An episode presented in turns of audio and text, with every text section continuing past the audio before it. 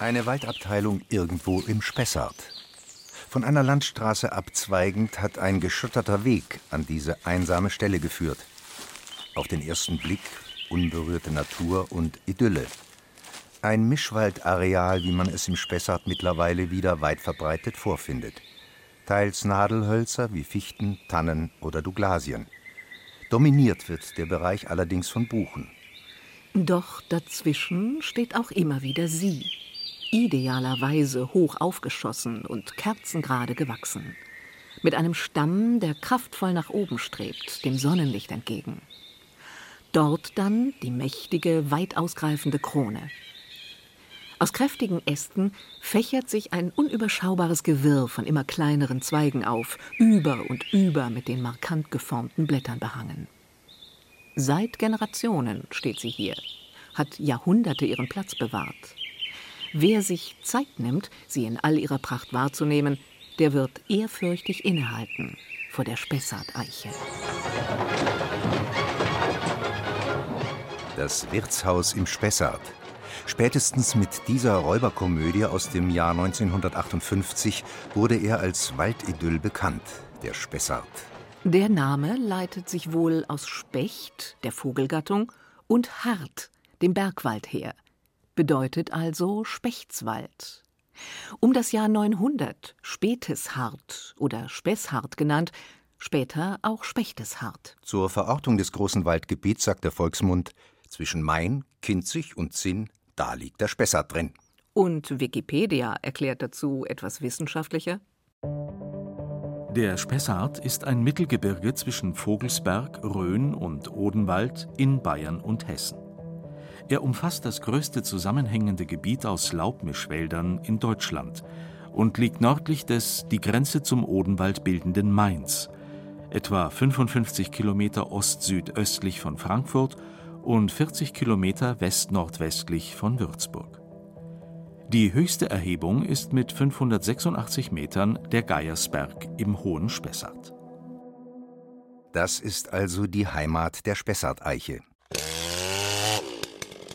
Keineswegs mehr so idyllisch wirkt der Wald, wenn Männer mit schweren Motorsägen anrücken.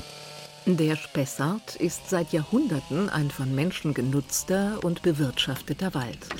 Die Bäume waren und sind in erster Linie ein begehrter Rohstoff. Zwischen 200 und 300 Jahre lang stand diese Eiche hier im Wald, bevor sie nun gefällt wurde. Doch die Baumart wächst schon viel länger hier in der Region, seit Urzeiten.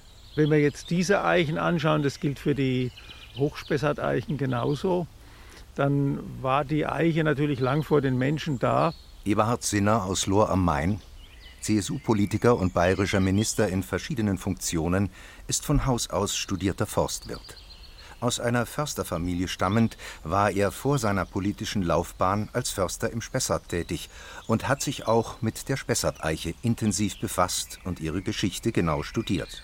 Wir haben hier die Traubeneiche, die ist im Spessart heimisch und sie ist auch autochthon.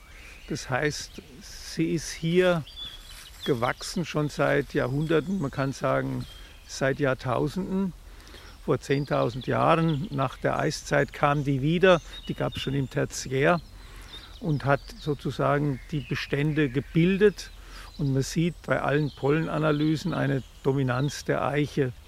Später kam dann die Buche und ist hier auch eingewandert. Deswegen ist der Spessart gemischt aus Eiche und Buche. Und die Konkurrenzsituation bei der Baumarten ist so, dass die Buche durchsetzungskräftiger ist als die Eiche. Das heißt also, die Eiche ist im Zuge der Klimaveränderungen, ein subatlantisches Klima, dann immer mehr von der Buche bedrängt worden.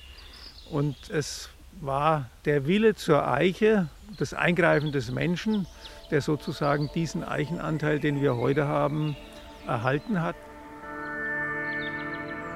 Zwar sind die Eichen, die heute im Spessart wachsen, genetisch gesehen keine eigene Baumart. Aber trotzdem haben sich über die Zeitläufe Eigenarten herausgebildet, die die Spessart-Eiche auch aus botanischer Sicht speziell und einzigartig macht. Es waren die ökologischen Gegebenheiten vor Ort zum einen und die Förderung und Auslese durch den Menschen zum anderen, die im Spessart Eichen heranwachsen ließen, die sich von Eichen anderer Wachstumsregionen durchaus unterscheiden. Rein botanisch ist es natürlich keine Besonderheit. Es ist eine Traubeneiche, die durchaus in Mitteleuropa weit verbreitet vorkommt, aber sie hat im Spessart aus der historischen Geschichte, aus der historischen Nutzung heraus einen besonderen Stellenwert. Ja, also wirklich, wenn man das hier bei uns sieht, wie das in den letzten Jahrhunderten bei uns immer wieder auch von der örtlichen Bevölkerung, aber gar auch sicherlich von Waldbesitzern und Forstleuten intensiv betrieben worden ist, da steckt eigentlich aus meiner Sicht der wesentliche Grund drinnen. Das bedeutet, Allein weil der Mensch die Eiche im Spessart besonders förderte, konnte sie den Stellenwert erlangen, den sie bis heute hat. Auch Robert Stauffer, der Leiter der Bayerischen Forstschule in Lohr am Main, betont, wie wichtig dieser Aspekt ist, will man die Geschichte der Spessart-Eiche verstehen. Der Spessart ist längst kein Natur- oder Urwald mehr, sondern ein vom Menschen geformter Wald. Der Spessart war ja doch lange Zeit ein äh, geschlossenes Waldgebiet und das wurde dann von den größten Waldbesitzern, das waren die Fürstbischöfe von Mainz, noch intensiviert dieser Schutz, weil sie nämlich im, gerade im Hochspessart in einem intensiven Ausmaß auch jagen wollten. Und deshalb ist auch die Besiedlung im Hochspessart, abgesehen von den schlechten Wuchsbedingungen, die Böden sind nicht so gut, sind auch die Flächen geschützt worden, um die Jagd auszuüben. Und um diese Jagd auszuüben, war natürlich auch wiederum die Eiche eine geschätzte Baumart, weil die ja mit ihren schönen Eicheln auch gerade für das Wild Schönes abwirft. Also von daher äh, gute, ja, gute Nahrung bietet, schlicht und einfach. Und das hat das Ganze gefördert. Wenn Sie in den Nordspessart gehen, da ist zum Beispiel sehr viel mehr umgewandelt worden, finden Sie mehr Kiefer und ähnliches. Da hat man Glashütten betrieben, solche Geschichten, Köhlerei. Das finden Sie im Hochspessart eben nicht, weil man es geschützt hat. Und dann hat sich natürlich auch anschließend, als diese fürstbischöfliche Zeit geendet hat, also sagen wir mal nach 1803, hat sich natürlich auch dann der neue große Waldeigentümer, das war dann das Königreich Bayern, äh, hat sich natürlich dann auch sehr intensiv mit der Eichenbewirtschaftung befasst. In dieser Zeit wandelt sich auch die Bedeutung der Spessart-Eiche. Sie wird vom schützenswerten Futterlieferant für das Wild der Adeligen zum veritablen Wirtschaftsgut. So bekommen beispielsweise viele große Gebäude in der Region, von Kirchen über Repräsentationsbauten bis hin zu Häusern des reichen Bürgertums, Dachstühle aus Spessart-Eiche – das Holz erlangt schließlich einen derart guten Ruf, dass es über Fuhrleute oder per Flößerei den Main und den Rhein hinab auch den Weg in viele andere europäische Regionen findet. Auch da gibt es in der Geschichte natürlich etwas. Und zwar ist äh, auch aus dem Spessart viel Holz bereits in früheren Jahrhunderten exportiert worden, zum Beispiel nach Holland, ja, wo es dann wirklich verwendet wurde, sowohl im Schiffbau, aber auch für den Städtebau. Also man musste ja da fundamentieren, indem man Bäume, Eichen in den Seeboden getrieben hat, die sehr haltbar sind und darauf baut man heute noch Amsterdam in gewisser Hinsicht auf. Auch in Venedig ruhen nicht wenige Gebäude auf Eichenstämmen aus dem Spessart und die großen Seemächte der Zeit, England und vor allem Holland, verwendeten Eichenholz aus dem Spessart zum Bau ihrer Handels- und Kriegsschiffe. Bei der einheimischen Bevölkerung sorgt die Spessart-Eiche für Arbeit und für bescheidenen Wohlstand in einer eher ärmlichen Region. Anbau und Nachzucht der wertvollen Eichen werden intensiviert und immer mehr verfeinert. Es entsteht ein Verbundenheitsgefühl, das man bis zum heutigen Tag spüren kann meint Robert Stauffer. Ja, und ich gebe schon zu, wenn ich in diesem Wald dort unterwegs bin, und das sind wir mit unseren Gruppen schon öfters, das ist schon so ein kleiner Wallfahrtsort, wo man da hingeht, ja, und Sie sehen diese Bäume, von denen Sie wissen, naja, da ist halt damals im Dreißigjährigen Krieg schon eine Armee durchgezogen und Napoleons Truppen, da waren das schon stattliche Wälder. Und du siehst diese Bäume, wie die da stehen und in eine Ruhe ausstrahlen. Das ist schon etwas, was einen fasziniert. Also das spricht viele, behaupte ich jetzt mal, wirklich an. Den haben wir jetzt zum Beispiel nicht verkauft, weil der ist mondringig. Warum sind die Käufe nicht genommen? Das weiß ich ganz genau. Aber das ist manchmal auch nicht erklärlich. Ne? Hans-Peter Breisch beim Gang über den sogenannten Wertholzplatz von Burgsinn im Spessart. Breisch ist Förster und Betriebsleiter der kleinen Marktgemeinde. Auf dem Platz am Ortsrand liegt ein Holzschatz. Mächtige Baumstämme, allesamt aus dem eigenen weitläufigen Gemeindewald. Nebeneinander in mehreren Gassen aufgereiht liegen sie da, um von potenziellen Käufern begutachtet zu werden. Einige Nadelholzstämme sind darunter, aber meist sind es Laubbäume. Die Einkäufer haben genaue Vorstellungen, wie die Stämme beschaffen sein sollen. Auch wechselt der Trend von Jahr zu Jahr, so dass Förster Breisch nie sicher sein kann, welche Stämme die Einkäufer gerade bevorzugen werden. Aber die Eichen auf dem Platz treffen meist den Geschmack der Kundschaft. Das ist eigentlich unsere größte Einnahmequelle, weil die Eiche halt in Burgsinn wertvoll ist und weltweit eigentlich einen Ruf genießt. Es ist nicht jedes Jahr die super Qualität praktisch, aber man hat immer so durchschnittliche Qualität.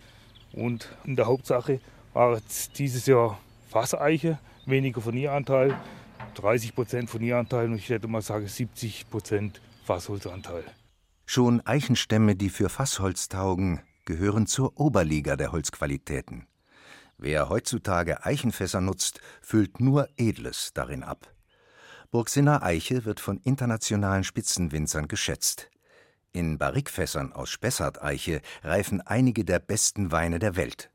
Doch die absolute Königsklasse bilden die Eichenstämme, die für die Furnierproduktion geeignet sind. Wertvoller kann Holz nicht sein. Und im Wald von Burgsinn stehen oft genau diese Furniereichen direkt an der Quelle des Burgsinner Holzreichtums. In einer Waldabteilung liegt ein gutes Dutzend frisch gefällter Bäume. Die Arbeiter entfernen zunächst die Äste, dann schneiden sie die Stämme maßgerecht zu, um sie für den Abtransport aus dem Wald vorzubereiten. Da sind wir jetzt an der produzierenden Front, unsere Waldarbeiter. Wir haben ja einen Einschlag jedes Jahr von 20.000 Festmeter. Und den machen wir zum größten Teil mit eigenen Leuten und dann eigentlich auch einen gewissen Teil mit Unternehmen über Harvester oder auch motormanuell. Aber in den empfindlichen Beständen und in unseren Eichenbeständen nehmen wir praktisch die eigenen Leute. Hans-Peter Breisch ist Herr über die wertvollsten Spessart-Eichen überhaupt. Zu verdanken hat das die Gemeinde einem Rechtsstreit um den Burgsinner Wald. Ein langwieriges Verfahren, das in die Geschichte eingegangen ist. Der Prozess zwischen adeligen Grundbesitzern und Bürgern zog sich mit Unterbrechungen nicht weniger als 300 Jahre hin, von 1595 bis 1840. Die Freiherren von Tüngen glaubten durch den Kauf eines Schlosses in Burgsinn auch gleich den Wald miterworben zu haben. Das sahen die Burgsinner anders und zogen vor Gericht. Letztlich mit Erfolg. Es wurde schließlich geurteilt, dass die Bürger die Nutzungsrechte für den Gemeindewald durch sogenannte Ersitzung über Generationen hin für sich erworben hätten. Die von Thüngen erkannten den Schiedsspruch schließlich an. Während der juristischen Auseinandersetzungen über die drei Jahrhunderte war die Nutzung der Wälder um Burgsinn oft erheblich eingeschränkt, damals zum Ärger der Bevölkerung. Heute sind der historische Prozess und seine Folgen jedoch auch ein Grund dafür, dass rund um Burgsinn die ältesten und größten Spessarteichen stehen. Also das ist die Waldabteilung Langer Markstein, einer der größten Eichenkomplexe auf der Rhönseite. Unser Gemeindewald stellt sich zusammen auf Rhönseite und Spessartseite. Auf der Spessartseite ist der Anteil an Eichenbestände höher wie auf der Rhönseite. Und es hätte ein bisschen andere Böden, mehr sandige Böden. Und auf dieser Rhönseite hätte es diese Ton- und schwere Böden, so Eichenzwangsstandorte. Und da ist auch jetzt diese Farbe ein bisschen unterschiedlicher gegenüber der Spessartseite. Auf der Spessartseite ist es so honiggelb, so mild honiggelb. Und auf der Rhönseite teilweise so ein bisschen Speck, so eine Schweinsfarbe, so rötlichfarbe. Aber ein bisschen andere Farbintensität. Ne? Auch die Qualität der Böden ist ein Teil des Erfolgsgeheimnisses der Spessarteiche. Doch nicht etwa wegen der üppigen und optimalen Nährstoffe, die die Bäume sich hier aus dem Untergrund holen können. Ganz im Gegenteil, betont Robert Stauffer von der Forstschule Lohr. Es ist eigentlich ein Mangel, der hier zum Vorteil wird. Die Böden im Spessart sind eher mittelmäßig, will ich mal sagen. Ja, also auf der fränkischen Platte, wo wir Lösse haben oder wo wir Kalkböden haben, ist eine ganz andere Ausstattung mit Nährstoffen als auf unseren Sandsteinböden, die ja eher zum Sauren hin tendieren, die nährstoffärmer sind. Und das führt natürlich dazu, dass die langsamer wachsen. Bei Bäumen drückt sich das darin aus, dass die Jahrringe, also das, was sie jedes Jahr anlegen, dass die immer schmal sind und zwar relativ kontinuierlich und lange schmal sind.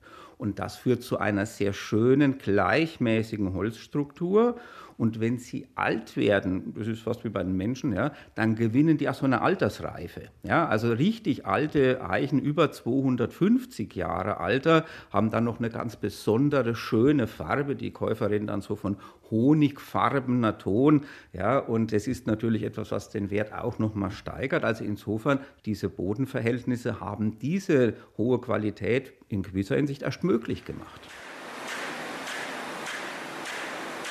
Die besten der besten Spessart-Eichen, sie landen hier, in einem Furnierwerk. Eines von nur noch drei solcher Werke im Spessart ist die Firma Mehling und Wiesmann in Lohr am Main. Viele Holzarten werden hier zu Qualitätsfurnier verarbeitet. Die höchste Veredelungsstufe für Stammholz, sagt Geschäftsführer Richard Weiß. Aber es ist nach wie vor die Spessart-Eiche, die ein Alleinstellungsmerkmal für das Unternehmen ist. Ja, da sind natürlich diese alten Spessarteichen, die lieben wir und pflegen sie und versuchen die natürlich bestmöglichst aufzuarbeiten. Eine Marke, blondes Holz, mild gewachsen, enge jährig, ja. Und das wird gefragt, ja. Da ist also Favorit gegenüber schnell gewachsenen Eichen, die entweder aus den Rheinauen oder Donauauen kommen oder aus dem Osten. So wie die Spessart-Eiche im 17. und 18. Jahrhundert als Bauholz für Städte oder ganze Schiffsflotten international vermarktet wurde, so ist es heute das hochreine Furnier der Bäume, das weltweit nachgefragt wird. International tätige Möbeldesigner setzen auf das hochwertige Material aus dem Spessart. Nicht selten ziert das Furnier einer Spessart-Eiche teure Möbel, die für Luxus-Apartments, edle Flagship-Stores großer Handelsmarken oder die Zentralen von Banken und Unternehmen geordert werden. Rund um den Globus verkauft deshalb das Lohrer Unternehmen seine Furniere aus Spessart-Eiche, die der Kenner auf den ersten Blick einordnen und klar unterscheiden kann. Und mittlerweile ist es sogar so, dass die Eiche, je wilder sie ist, desto lieber wird sie verarbeitet. Da kriegst du dein Einzelstück gemacht und kriegst dein Einzelstück geplant und gefertigt und dann ist da halt mal an der Stelle ein Knötzchen oder ein Ästchen und ist toll und sieht toll aus. Ob Wohnzimmerschrank, Vollholzküche oder eine neue Platte für einen Gartentisch. Thomas Schmidt kann sich mit seiner Kundschaft immer wieder darauf einigen, für das neue Möbelstück Spessart-Eiche zu verwenden. Die Vorteile für Kunde und Schreiner liegen auf der Hand, sagt der Experte. Also gibt auf jeden Fall einmal den optischen Unterschied. Die Eiche aus unserer Region hier, aus dem Spessart, hat einen sehr schön warmen Farbton. So hellbräunlich, honigfarbener Braunton. Wirklich schön. Durch die Bodenbeschaffenheit und das Klima, was wir im Spessart haben, wächst sehr gleichmäßig, ist dadurch, wir sagen, wir Schreiner sagen, sehr zart. Also die lässt sich schön sägen, die lässt sich schön fräsen und bearbeiten und ist auch sehr standhaft. Also sie arbeitet nicht so viel, sie verzieht sich nicht so. Sturmwind kam herangejagt, wild über Hügel und Heide. Neigt euch, rief die Erle verzagt, beugt euch, rief die Weide. Sturmwind rast durchs Baumgeäst, Zweige knarren und knacken. Nur die Eiche steht trotzig fest, beugt nicht Haupt und Nacken. Ein Gedicht von Rudolf Baumbach. Die Eiche als Symbol der Standfestigkeit, des Dauerhaften, des Unerschütterlichen, das oft bemühte Klischee der Eiche. Doch dann fährt der Dichter fort. Singend sein wildes Siegeslied, weiter durch Wald und Wiese zog der Sturm. In Moos und Ried lag der gestürzte Riese. Und die Erle zur Weide sprach: Siehe, wir lieben alle. Und die Eiche, die starke, brach. Übermut kommt zu Falle. Der Dichter lässt hier die einst so starke, schier unvergängliche Eiche sterben. Ein Bild, das sich auf unsere heutige Zeit übertragen lässt. Die Eiche, die die Geschichte des Spessarts prägt, wie kaum ein anderes Symbol, deren Nutzung sich über die Jahrhunderte wandelte. Wie ist es um ihre Zukunft bestellt? Ist der Klimawandel letztlich auch für die Spessarteiche möglicherweise eine Frage von Leben und Tod? Wie wird sie mit den Veränderungen des Klimas umgehen?